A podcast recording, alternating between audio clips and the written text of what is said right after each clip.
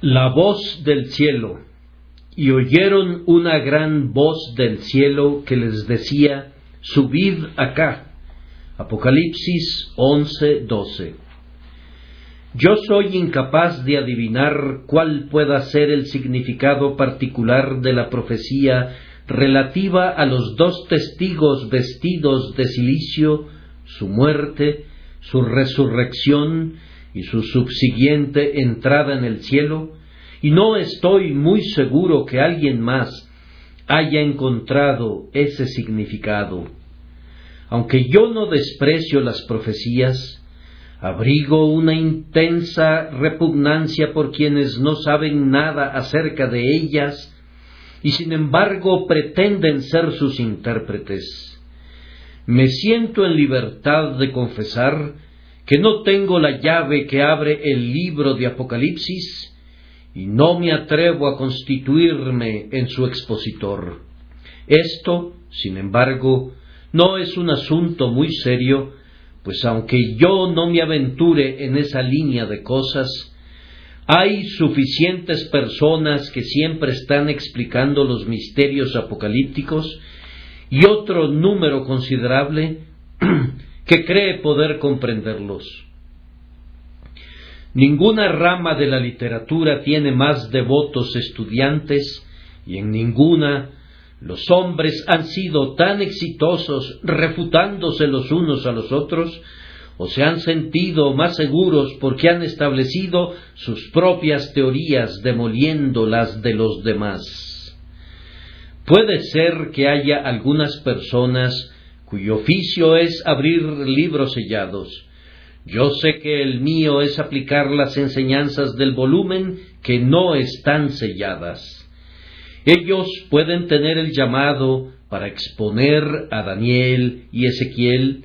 Mi oficio es de un carácter más humilde, pero puedo agregar mucho más útil no tanto predecir la caída de las dinastías y las muertes de los monarcas, como tratar con asuntos de la piedad vital y con realidades eternas, con cosas que son reveladas con sencillez, que ciertamente nos pertenecen a nosotros y a nuestros hijos. Yo prefiero ser un olor grato a Dios en almas convertidas que explicar todas las siete copas llenas de las siete plagas postreras y prefiero comprender mejor las alturas y las profundidades del amor de mi grandioso Señor, que contar el número de la bestia o calcular la duración del cuerno pequeño. Pasando por alto, entonces, todos los intentos de explicar el texto a partir de su contexto, quiero usarlo como la voz de Dios para su pueblo. Lo consideraremos, ante todo, como una invitación enviada a cada santo a la hora apropiada. Cuando llegue el tiempo fijado por el decreto irreversible, se oirá una gran voz del cielo para cada creyente en Cristo, diciendo, subid acá. Esto debería ser para nosotros cada uno de nosotros, si estamos en Cristo, el tema de una muy gozosa anticipación. En lugar de temer el momento cuando abandonemos este mundo para ir al Padre, deberíamos estar sedientos y anhelantes de la hora que pondrá en libertad a nuestras almas y que dará a nuestro espíritu la salida de la prisión de barro y de la servidumbre de este cuerpo de muerte. Para algunos cristianos no sólo será motivo de gozo anticipado, sino que será intensamente deleitable cuando llegue.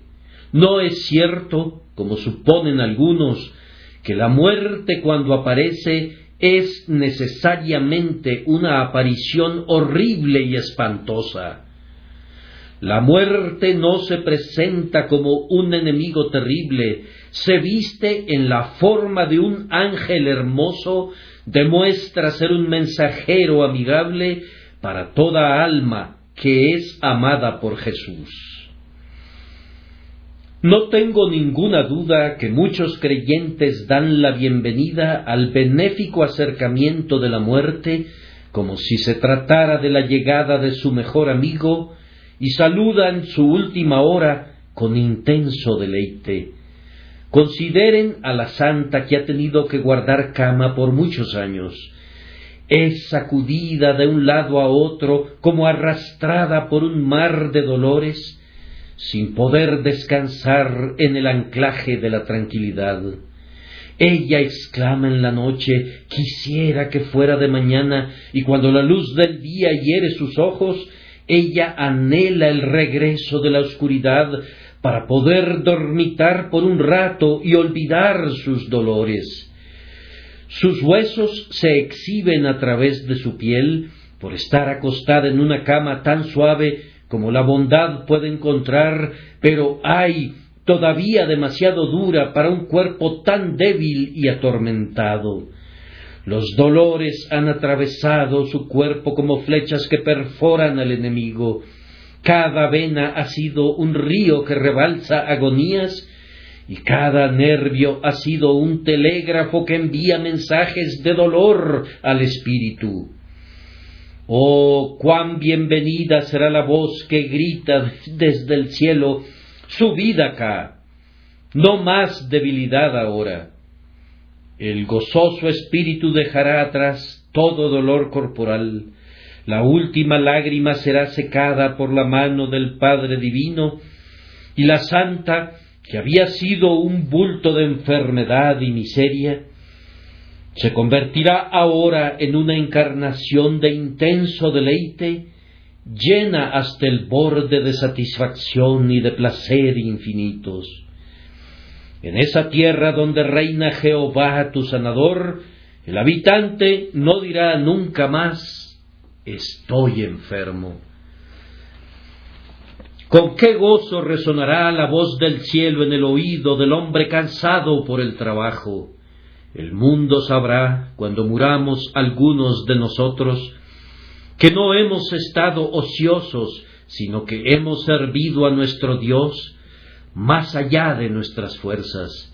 Quien considera que el ministerio es una profesión fácil, descubrirá que las llamas del infierno no son un agradable lugar de descanso.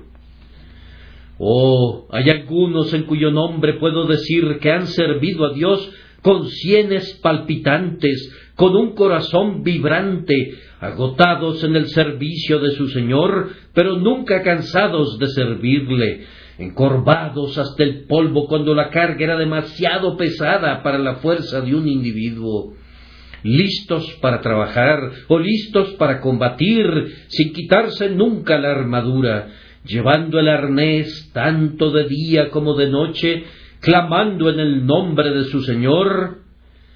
¿Hay acaso algún enemigo ante cuyo rostro yo tema argumentar su causa? ¿Hay acaso algún cordero en su rebaño que yo rehúse alimentar? El tiempo llegará cuando la edad merme el vigor juvenil que por un tiempo disipó el cansancio y serán obligados a lamentarse diciendo, ¿Cuándo se disiparán las sombras? ¿Cuándo cumpliré mi día como un asalariado? Feliz es aquel ministro que estando en su púlpito escucha la voz, subid acá, y entonces su cuerpo y su deber entregará, y cesará de inmediato de trabajar y de vivir. Felices ustedes, colegas servidores en el reino de Cristo y en la tribulación de nuestro común Salvador, si cuando precisamente piensan que ya no pueden hacer más, sus actividades llegan a un fin y su recompensa vendrá y el Salvador les dirá, subid acá y ustedes verán la gloria en la que han creído en la tierra. Amados hermanos, con qué intenso deleite será aclamada la muerte por los hijos de la pobreza abyecta, quiero decir, a los de la familia de la fe, del estremecimiento por el frío del invierno al esplendor del cielo, de la soledad y la desolación de la penuria desvalida, a la comunión y, compañerismo de los santos hechos perfectos, de la mesa escasamente surtida con pan ganado con dificultad, del hambre y la necesidad, de los pobres huesos extenuados, de la forma lista a encorvarse de hambre, de la lengua que se pega al paladar por sed, de hijos que lloran y una esposa que solloza, que se lamenta por falta de pan, clamando para que puedan ser alimentados. De todo eso, oh, ser arrebatados al cielo. Es muy feliz el hombre que habiendo conocido tanta desgracia, puede ahora conocer mejor la dulzura de la bienaventuranza perfecta. Mansiones de los bendecidos, cuán brillantes son ustedes en contraste con la choza del campesino. Calles de oro, ustedes harán que el mendigo olvide el frío umbral y el arco seco. Los indigentes se convierten en príncipes, los jubilados son de la misma condición, y los campesinos son reyes y sacerdotes. Oh tierra de Gosén, cuánto falta para que los hijos de Israel te reciban por herencia. Y queridos amigos, pienso que debo agregar más. Con qué gozo seráfico debe haber sido oída esta voz por los oídos de los mártires. En cuevas y guaridas de la tierra, donde los santos vagan cubiertos de pieles de ovejas y pieles de cabras, cuán santo triunfo debe crear este mensaje. Blandina fue sacudida por los cuernos de los toros en el anfiteatro romano, y luego fue sentada sobre una silla calentada al rojo vivo, siendo vituperada mientras se encontraba allí consumiéndose frente a la multitud abucheante. Oh, esa voz, subida acá, cómo debe haberle alegrado en esas hórridas agonías que soportó con más que masculino heroísmo. Los muchos que han perecido sobre el potro de tortura seguramente han visto visiones como las que vio Esteban, quien, cuando las piedras zumbaban en sus oídos, vio los cielos abiertos y oyó la voz venida del cielo, subid acá. La multitud de nuestros ancestros, nuestros venerables predecesores, que portaron el estandarte de la cruz antes de nuestro tiempo, que estuvieron sobre carbones encendidos y soportaron las llamas con paciencia, con sus cuerpos consumidos por el fuego, hasta que sus miembros inferiores se quemaban totalmente y la vida se extinguía en medio de un montón de cenizas. Oh, el gozo con que deben haber entrado en sus carros de fuego, tirados por caballos de fuego en dirección al cielo, siguiendo esta orden omnipotente del Señor, vida acá. Aunque la suerte de ustedes y la mía nunca sea la de una enfermedad prolongada, o penuria abyecta, o trabajo excesivo, o la muerte de un mártir, sin embargo, aun así, creamos que si somos verdaderos seguidores de Cristo, en el momento en que nos llegue la muerte, o más bien en el momento que vengan la vida y la inmortalidad, será un tiempo de gozo y bendición para nosotros. No busquen al Altísimo para demorar el tiempo cuando los mande a llamar a la habitación de arriba, sino más bien escuchen con el corazón, anhelando oír el llamado. Estén atentos al mensaje real que dice, subid acá. Un antiguo cantor lo declara dulcemente de esta manera. A veces dije con lágrimas, ay de mí, me resisto a morir. Señor, silencia estos temores, mi vida contigo en las alturas, dulce verdad para mí. Me levantaré y con estos ojos a mi Salvador veré. ¿Qué significa, mi corazón tembloroso, que estés así tan temeroso de la muerte?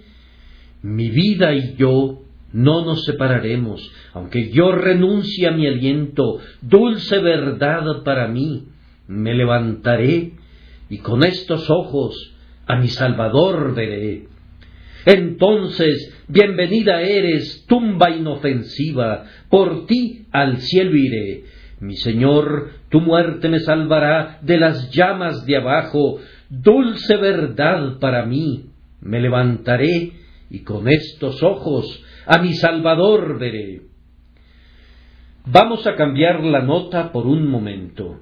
Mientras este debe ser el tema de una anticipación gozosa, debe ser también el objeto de espera paciente. Dios sabe muy bien cuál es el tiempo adecuado para que seamos llamados. Su vida acá. No debemos anhelar anteceder el período de nuestra partida. Yo sé que el amor intenso nos hará clamar, Oh Señor de los ejércitos, divide las olas y llévanos a todos al cielo pero la paciencia debe completar su obra perfecta. Yo no quisiera morir mientras tenga que trabajar más, o mientras haya más almas que salvar, más joyas que colocar en la corona del Redentor, más gloria que dar a su nombre, y más servicio que dar a su iglesia. Cuando George Whitfield yacía enfermo y quería morir, su enfermera de piel negra había orado por él y al fin dijo No, señor Whitfield, usted no va a morir. Hay muchos negros por ahí que deben ser llevados a Cristo y usted debe vivir. Y Whitfield vivió. Ustedes saben que cuando Melanchthon se encontraba muy enfermo, Martín Lutero dijo que él no debía morir, y cuando sus oraciones comenzaron a obtener una cura, Melanchthon le dijo Lutero, déjame morir, déjame morir, ya no ores por mí. Y Lutero le respondió No, hombre, yo te necesito, la causa de Dios te necesita, y no morirás. Y cuando Melanchthon rehusaba comer o tomarse sus medicinas necesarias, pues esperaba estar pronto con Cristo, Lutero lo amenazó con la excomunión si no hacía de inmediato lo que se le ordenaba, pues no debía morir. No nos corresponde a nosotros, mediante el descuido de los medios, o el displicente derroche de fuerza, o el celo despilfarrador, acortar una vida que puede ser útil. No te hagas ningún mal. El consejo de Pablo al carcelero no está del todo fuera de lugar aquí. Dios conoce el paso al que debe viajar el tiempo y cuán extenso debe ser el camino de la vida. Si fuera posible tener remordimientos en el cielo, podría ser que no vivimos más tiempo aquí para hacer mayor bien. Más gavillas, más joyas, pero ¿cómo? A menos que hubiera más trabajo. Es cierto que tenemos la contraparte de eso, que viviendo menos, pecaremos menos, y nuestras tentaciones serían menores en número, pero, oh, cuando estamos sirviendo a Dios plenamente y Él nos está dando para que esparzamos la semilla preciosa y cosechemos cien veces más, llegamos a decir que está bien que nos quedemos donde estamos. Cuando se le preguntó a una anciana cristiana si prefería morir o vivir, respondió que prefería lo que Dios quisiera, pero si pudiera elegir, ¿cuál preferiría? Si yo pudiera elegir, respondió ella, le pediría a Dios que eligiera por mí, pues me daría miedo elegir por mí misma. Así que estén preparados para quedarse de este lado del Jordán o atravesar la corriente conforme su Señor lo quiera. Y luego otro pensamiento. Así como su vida acá debería promover una anticipación gozosa moderada por una espera paciente, así, amados hermanos, siempre debería ser para nosotros un asunto de absoluta certeza en cuanto a su recepción última. Mis ojos no podrían dormir, ni mis párpados podrían dormitar, si este fuera un tema de duda, personalmente, en referencia a si al fin yo estaré entre los justificados. Yo puedo entender que un hombre tenga dudas acerca de su interés en Cristo, pero no puedo entender, y espero que nunca pueda hacerlo, que un hombre descanse contento en medio de estas dudas. Este es un asunto sobre el que necesitamos certeza absoluta. Tú, joven, que estás allá, ¿estás seguro que el rey te dirá su vida acá? Si tú crees en el Señor Jesucristo con todo tu corazón, esa invitación desde el gran trono con certeza llegará a, tu oído como esa otra sentencia, polvo eres y al polvo volverás. Quien cree en el Hijo de Dios tiene vida eterna. Ningún sí condicional, ningún tal vez debe ser tolerado en nuestros corazones. Yo sé que brotarán como hierba mala, pero nos corresponde a nosotros arrancarla, juntarla en montones y prenderle fuego, como hacen los agricultores con la grama en sus surcos. Al diablo le encanta que echemos suertes al pie de la cruz, pero Cristo quiere que lo miremos y encontremos una salvación segura. No, no, no debemos ser desanimados por una obra de conjeturas en relación a esto. Amigo mío, ¿puedes estar tranquilo sin una certeza infalible? ¿Cómo puedes morir esta noche y estar perdido para siempre y puedes ser feliz? No, hombre, yo te exhorto por el Dios viviente, no cierres tus ojos hasta que estés seguro que los abrirás, ya sea en la tierra o en el cielo. Pero si hay algún temor que puedas abrirlos en el infierno, ¿Cómo te atreves a dormir? ¿Cómo te atreves a dormir? No sea que tu cama se convierta en tu tumba y tu cuarto se convierta en la puerta de Tofet para ti.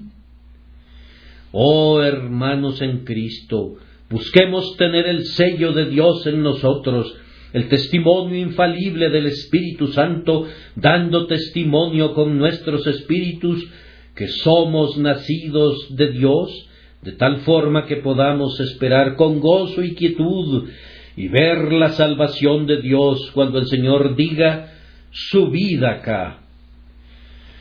Voy a agregar este cuarto pensamiento y luego proseguiremos. Pienso muy a menudo que, además de anticipar con gozo, esperar con paciencia y tener la certeza con toda confianza, el cristiano debe contemplarlo con deleite. Ah, que cada cristiano diga ahora, pronto voy a morirme. El tiempo se desliza con premura. Aquí está mi cuarto. Puedo ver el cuadro ahora. Me han dicho que estoy muy enfermo, pero se lo habían guardado hasta que les pedí que me dijeran con franqueza la noticia que me voy a morir pronto. Y ahora lo sé y siento la sentencia de muerte dentro de mí. Ahora viene el secreto jubiloso. En unos minutos sabré más acerca del cielo de lo que puede enseñarme todo un grupo de teólogos. Pero cuán solemne es la escena que me rodea. La gente camina sin hacer ruido por la habitación. Muy silenciosamente captan cada palabra que se dice, atesorándola. Ahora, santo, debes ser hombre, di una buena palabra por tu Señor, agita las profundidades del Jordán con tu valerosa marcha de victoria, oh soldado de Jesús. Haz que sus márgenes inclinados resuenen con tus melodías ahora. Muéstrales cómo puede morir un cristiano. Deja que tu corazón desborde con mareas altas de gloria bebe tu amarga copa y di, sorbida es la muerte en victoria. Pero, ¿cómo es así que mi mente parece agitarse como para tomar el vuelo? ¿Qué es esto que me absorbe tanto, que roba mis sentidos, quita mi vista, ahoga mi espíritu, me deja sin aliento? Dime, alma mía, ¿será esto la muerte? No puedo ver. Una película se está formando en mis ojos. Es el barniz de la muerte. Un sudor frío perla mi frente. Es el rocío proveniente de las exhalaciones de la muerte.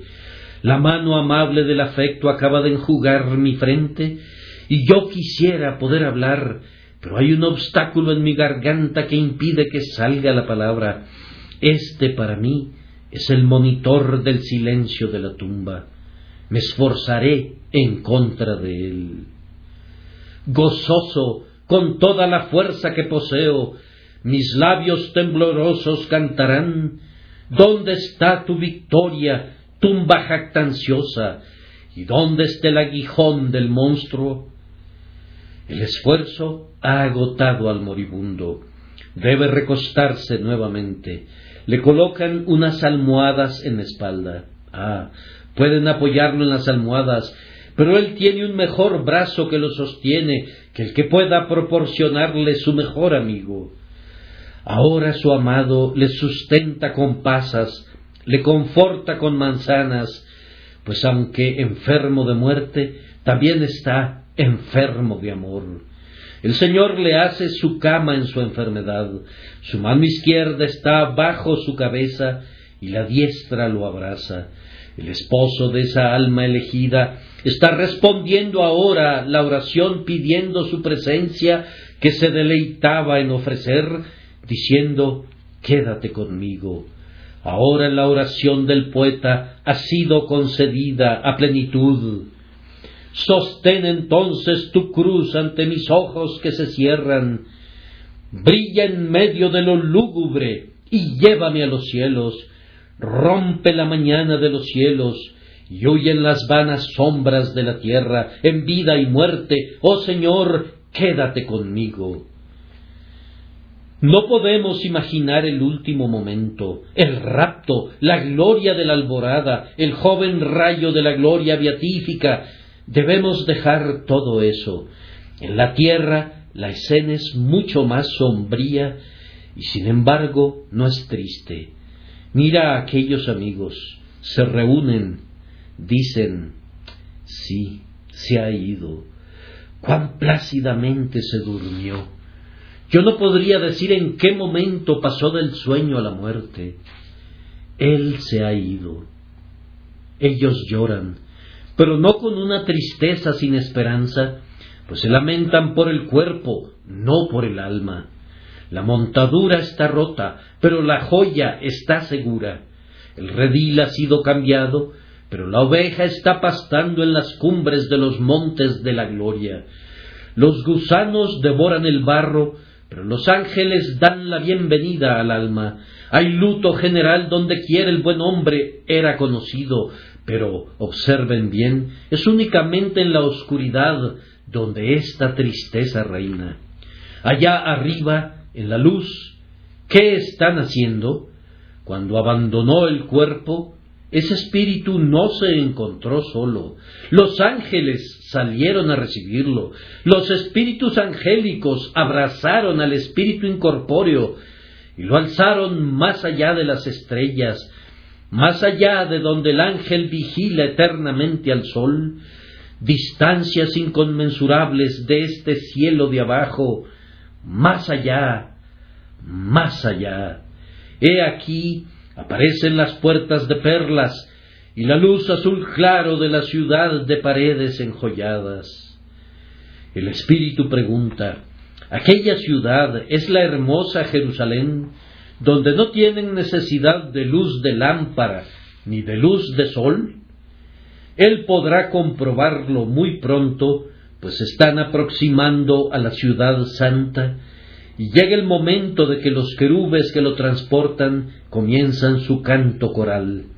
La música prorrumpe de los labios de quienes transportan al santo al cielo. Alzad, oh puertas, vuestras cabezas, y alzaos vosotras, puertas eternas, y entrará el Rey de Gloria. las puertas de perlas ceden, y las gozosas multitudes del cielo dan al hermano la bienvenida a los asientos de la inmortalidad. Pero, ¿qué sigue a continuación? No puedo describirlo. En vano se esfuerza la imaginación para pintarlo. Jesús está allí y el Espíritu está en sus brazos. En el cielo, ¿dónde estaría sino en los brazos de Jesús? Oh, gozo, gozo, gozo, océanos ilimitados de gozo. Yo lo veré, yo lo veré, estos ojos lo verán y a nadie más. Yo lo veré en esa piel en la que fue cargada mi culpa, su intenso amor, su fresco mérito, como sacrificado recientemente. Estos ojos lo verán en aquel día, verán al hombre que murió por mí, y mis huesos dirán al levantarse, Señor, ¿quién como tú? Yo podría perderme cuando hablo de este tema, pues mi corazón está ardiendo.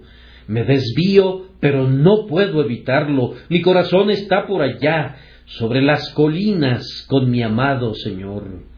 ¿Cuál será la bienaventuranza de la gloria? Una sorpresa, pienso, inclusive para quienes la obtengan. Escasamente nos conoceremos a nosotros mismos cuando lleguemos al cielo. Tanto nos sorprenderá la diferencia. Aquel pobre hombre que está allá tendrá sus vestiduras con todo el esplendor de las de un rey. Vengan conmigo y vean a esos seres brillantes.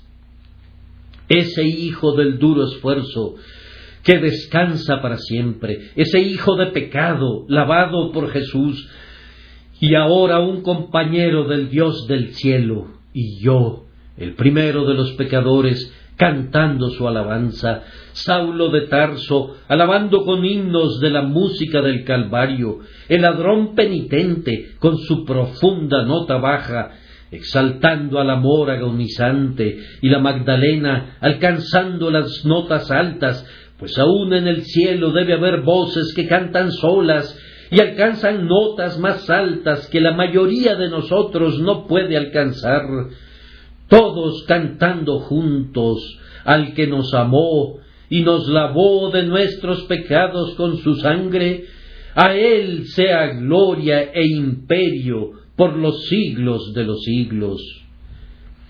Oh, que estuviéramos allí. Oh, que estuviéramos allí. Pero debemos esperar con paciencia la voluntad del Señor.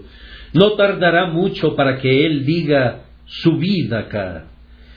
Y ahora pasaremos a la segunda parte de nuestro tema. Esta vez tomaremos nuestro texto no como la orden de partir, sino como un susurro de los cielos para el corazón del creyente. Hay una voz que resuena desde el cielo hoy, no como un llamamiento perentorio, sino como una invitación susurrada suavemente su vida acá. El Padre le dice esto hoy a cada hijo adoptado. Nosotros decimos, Padre nuestro que estás en los cielos.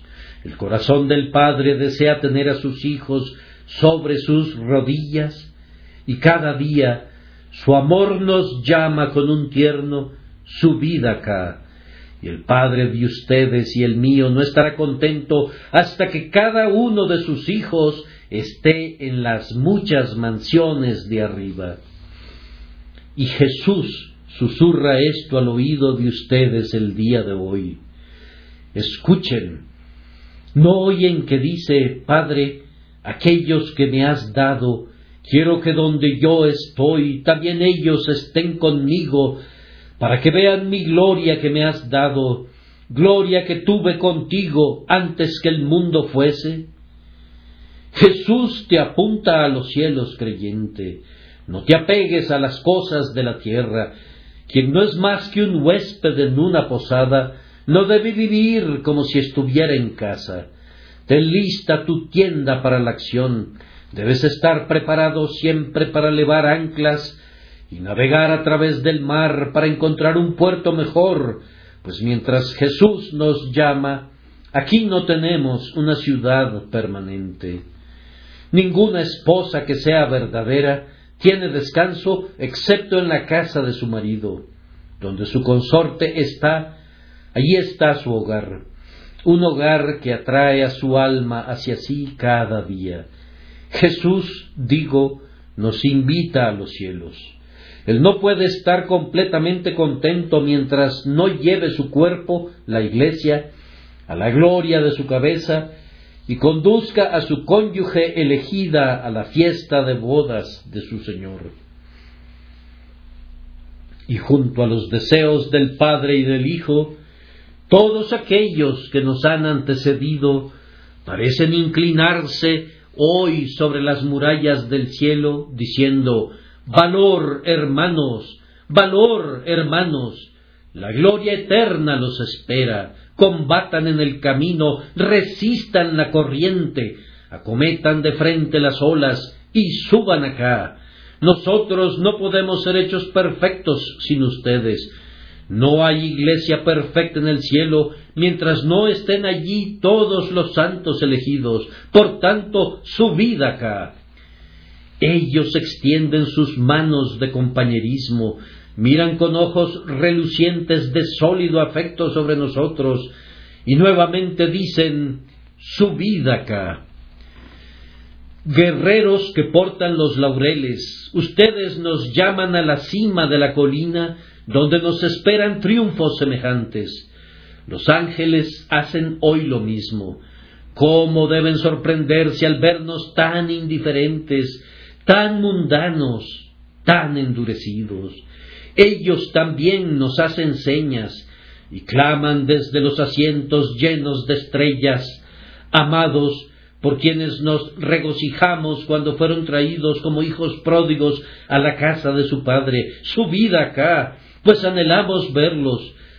Su historia de gracia será extraña y sorprendente, una historia que los ángeles están ansiosos de escuchar. Extiendan sus alas, santos, y vuelen directo hacia aquellos mundos de gozo. He limitado mi argumentación en relación a ese punto. Ustedes pueden caminar en esta meditación como en un jardín cuando estén tranquilos y solos. Toda la naturaleza suena la campana que los convoca al templo de arriba. Pueden ver las estrellas de noche mirando hacia abajo como si fueran los ojos de Dios y diciendo Subid acá.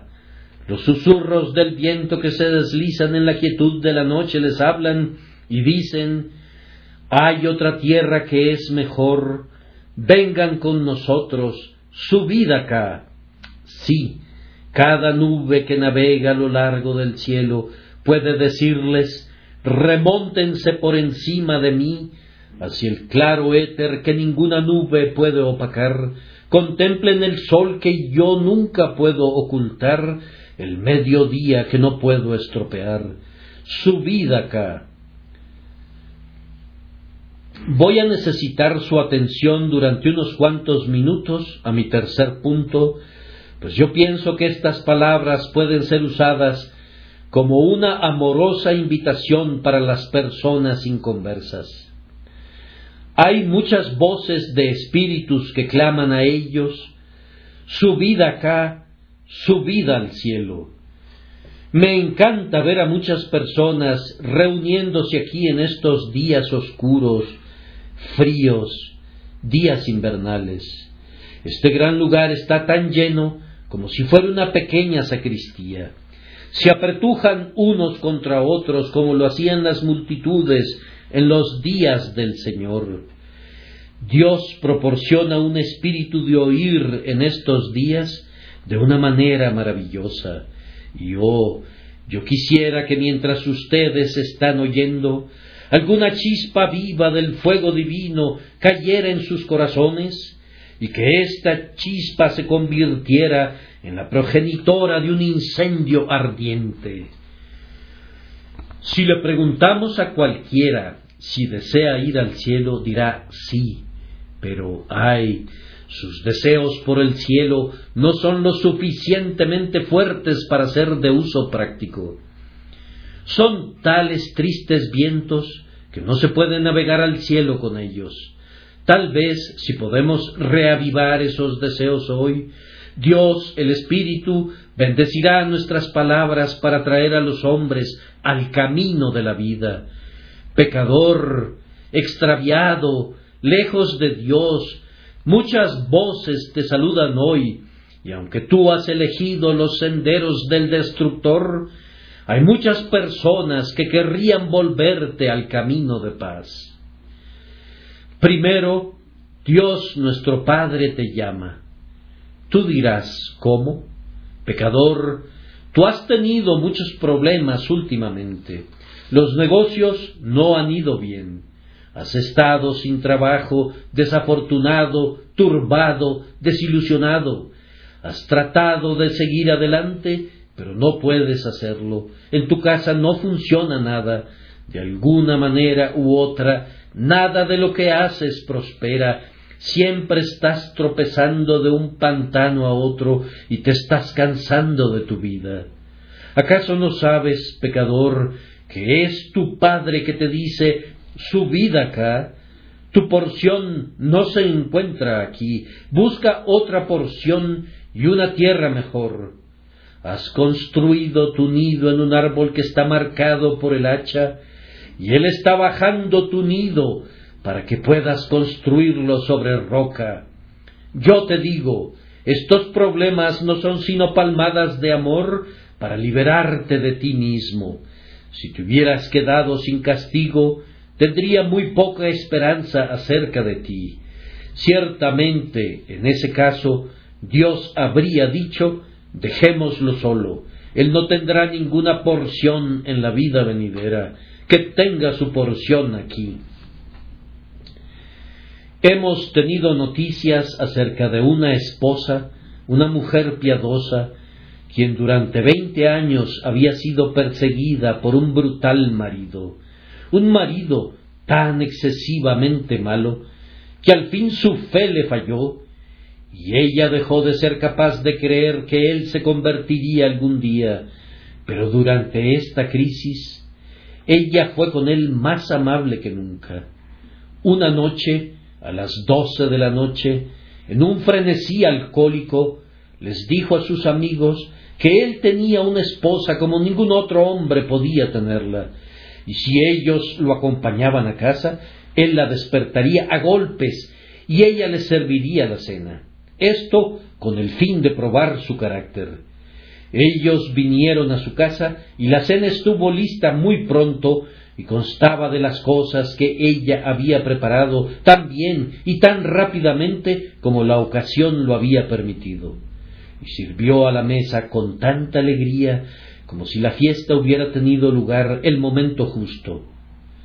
Ella no se quejó para nada. Al fin, uno del grupo más sobrio que el resto, le preguntó cómo podía ser siempre tan amable para con tal marido. Viendo que su conducta había causado una leve impresión, se atrevió a responderle He hecho todo lo que he podido para llevar a mi esposo a Dios, y temo que no será salvo nunca, y por tanto su porción deberá ser en el infierno para siempre. Por lo tanto, lo haré tan feliz como pueda mientras Él esté aquí, pues no tiene nada que esperar en el más allá. Ahora, tal es su caso el día de hoy. Pueden obtener algún placer aquí, pero no tienen nada que esperar en el más allá. Dios se ha agradado, acabo de decirlo, de quitarles sus placeres. Aquí, entonces, tengo buenas esperanzas de que puesto que Él los sacude del presente, puedan ser conducidos al futuro. Dios el Padre los está poniendo incómodos para que ustedes lo busquen. Es la señal de que los llama con su dedo de amor su vida acá. Y saben, esas muertes que les han acontecido recientemente, todas dicen su vida acá. Tú recuerdas cuando murió tu madre, ella era verdaderamente una santa. ¿Recuerdas, Juan, lo que te dijo? Ella dijo, yo podría morir feliz si no fuera por ti y por tu hermano. Pero, oh, que pudiera tener una esperanza de que ustedes todavía pudieran venir a Dios. ¿Recuerdas, hombre, cómo esa hijita tuya que había asistido a la escuela dominical y que murió tan joven, te besó y te dijo, Papá, Padre querido, abandona la copa del borracho y sígueme al cielo. No te enojes, Padre, yo me estoy muriendo, no te enojes porque dije eso, Padre, sígueme al cielo. Pero tú no has cedido a esa petición amorosa, estás descendiendo al infierno. Sin embargo, recuerda, todo esto era un llamamiento de Dios para ti, diciéndote, subid acá. Él ha llamado y tú te has rehusado. Pon mucho cuidado, no sea que cuando tú llames, Él te rechace. Además, tú mismo has estado enfermo. Si no me equivoco, estoy hablando al hombre apropiado ahora. No hace mucho tiempo que tuviste fiebre, o ¿qué fue lo que tuviste? Fue un accidente y todo el mundo afirmaba que estuviste a punto de morir. Tuviste tiempo de reflexionar cuando estabas en la sala de ese hospital o en tu pequeña habitación. ¿Recuerdas lo que tu conciencia te decía? ¿Cómo rompió la cortina y te hizo contemplar tu destino hasta que leíste en letras de fuego estas palabras, en el Seol harás tu estrado. Oh, cómo temblaste en ese momento. No pusiste objeción para ver al ministro. Entonces no te reíste del Evangelio de Cristo. Hiciste un buen número de votos y de resoluciones, pero los has quebrantado todos. Has mentido al Altísimo. Has perjurado ante el Dios de Israel y te has burlado del Dios de misericordia y de justicia. Ten mucho cuidado, no vaya a ser que te barra de un golpe, pues en ese momento ni un gran rescate te librará. Estas cosas, entonces, han sido llamados de la mano de tu Padre, que dicen, subid acá. Pero además, el Señor Jesucristo también te ha hecho la señal que vengas. Tú has oído que Él ha abierto un camino al cielo. ¿Qué significa un camino? ¿Acaso un camino no es una invitación a un viajero para que transite en él? Yo he atravesado los Alpes y he visto los poderosos caminos que hizo Napoleón para poder llevar su cañón a Austria. Pero ¿cómo compararemos las obras que los hombres han hecho a través del sólido granito por encima de montañas vírgenes, montañas que hasta ese momento no contaban con caminos. ¿Cómo compararemos todo eso con el camino que Cristo ha abierto al cielo a través de las rocas de justicia sobre los golfos de pecado, arrojándose él mismo en las brechas, saltando al vacío para completar el camino? Ahora el propio camino te habla. La sangre de Cristo que abrió el camino habla mejores cosas que la sangre de Abel. Y esto es lo que dice, pecador, cree en Cristo y tú eres salvo. Por cada gota de sangre que corrió como sudor en, él en el huerto, por cada gota que brotó de sus manos y pies, por toda la agonía que soportó, le suplico que oigan la voz que clamó, vete y no peques más, confía tu alma a Él y tú eres salvo. Pero mi querido oyente, tenme paciencia, préstame atención, el Espíritu de Dios contiende contigo y clama, subid acá.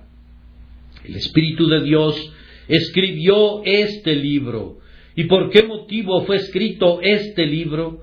Escucha las palabras de la Escritura, pero éstas se han escrito para que creáis que Jesús es el Cristo, el Hijo de Dios, y para que creyendo tengáis vida en su nombre.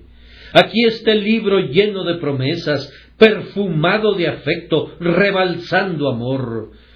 Oh, ¿por qué motivo, por qué razón lo despreciarás y apartarás de ti la voz de misericordia? Cada vez que veas la Biblia, piensa que ves en su tapa, sube al cielo, busca la vida eterna. Luego está el ministerio por medio del cual habla el Espíritu de Dios. A menudo he pedido a mi Señor que me dé un corazón de Baxter para llorar por los pecadores y una lengua de Whitfield para interceder. Yo no tengo ninguno de los dos, pero si los tuviera, oh, ¿cómo les rogaría a ustedes? Pero lo que tengo les doy, como embajador de Dios, te suplico, pecador, vuélvete del error de tus caminos, porque no quiero la muerte del que muere, dice Jehová el Señor, convertíos pues y viviréis. ¿Por qué moriréis? ¿Acaso el infierno es tan agradable? ¿Es la diestra de Dios cuando está extendida en trueno algo que podemos despreciar? Oh, vuélvanse, huyan al refugio, el Espíritu les ordena que vuelen. Además, ¿acaso tu conciencia no te dice lo mismo? ¿No hay algo en tu corazón el día de hoy que dice, comienza a pensar en tu alma, confía tu alma a Cristo? Que la gracia divina te constriña a escuchar el silbo apacible y delicado para que seas salvo. Y finalmente, los espíritus de sus amigos que ya partieron claman a ustedes desde el cielo el día de hoy con una voz que quisiera que pudieran oír. Su vida acá, madre, mujer inconversa, tú tienes un bebé en el cielo, tal vez no uno ni dos, sino una familia de bebés en el cielo. Tú eres una madre de ángeles, y esos jóvenes querubes claman a ti, Madre, sube acá. Pero no puede suceder nunca a menos que te arrepientas y creas en el Señor Jesucristo. Yo sé que algunos de ustedes han llevado a la tumba a sus parientes santificados. Tu padre, de cabellos canos, al fin siguió el camino de toda carne, y desde su asiento celestial ante el trono eterno clama, sube acá.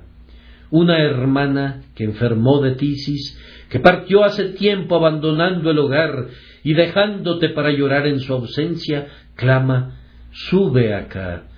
Yo imploro a ustedes, hijos de los santos en la gloria, yo les imploro, hijas de madres inmortales, no desprecien ahora la voz de quienes les hablan desde el cielo.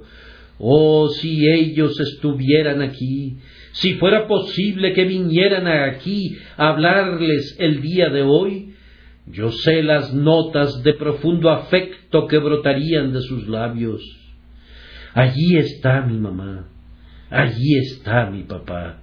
Ellos no pueden venir, pero yo soy su vocero. Si yo no puedo hablar como ellos podrían hacerlo, recuerden, si ustedes no se convierten cuando oigan el Evangelio predicado, tampoco se persuadirán aunque alguno se levantare de los muertos. Ellos no podrían sino hablarles del Evangelio. Yo hago lo mismo. El Evangelio es, cree en el Señor Jesucristo, y será salvo. El que creyere y fuere bautizado será salvo, dice el evangelista. Creer es confiar en Cristo. Ser bautizado no es la aspersión de un bebé. Para eso no hay un respaldo excepto en las invenciones de los hombres. Ser bautizado es ser sepultado con Cristo en el bautismo después de la fe, pues lo que es hecho sin fe y no es hecho por fe, es contrario al mandamiento del Señor. El bautismo es para los santos, no para los pecadores. Como la cena del Señor es en la iglesia, no fuera de ella. Creyendo, eres salvo. El bautismo no te salva. Eres bautizado porque eres salvo. El bautismo es el reconocimiento exterior del gran cambio interior que el Espíritu de Dios ha obrado. Cree, pues, en Jesús. Echado de bruces ante la cruz, entrégate ahora. Luego levántate y di, ahora confieso su nombre y estoy unido a su iglesia y creo que al fin, habiéndolo confesado ante los hombres, él me confesará ante mi Padre que está en los cielos. Y ahora regresaremos a casa y recuerden que yo estoy limpio de la sangre de ustedes.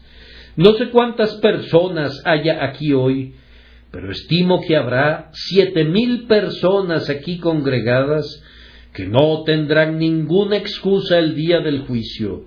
Les he prevenido lo mejor que he podido. Les he suplicado, pecador, pecador, tu sangre sea sobre tu propia cabeza si rechazas esta grandiosa salvación.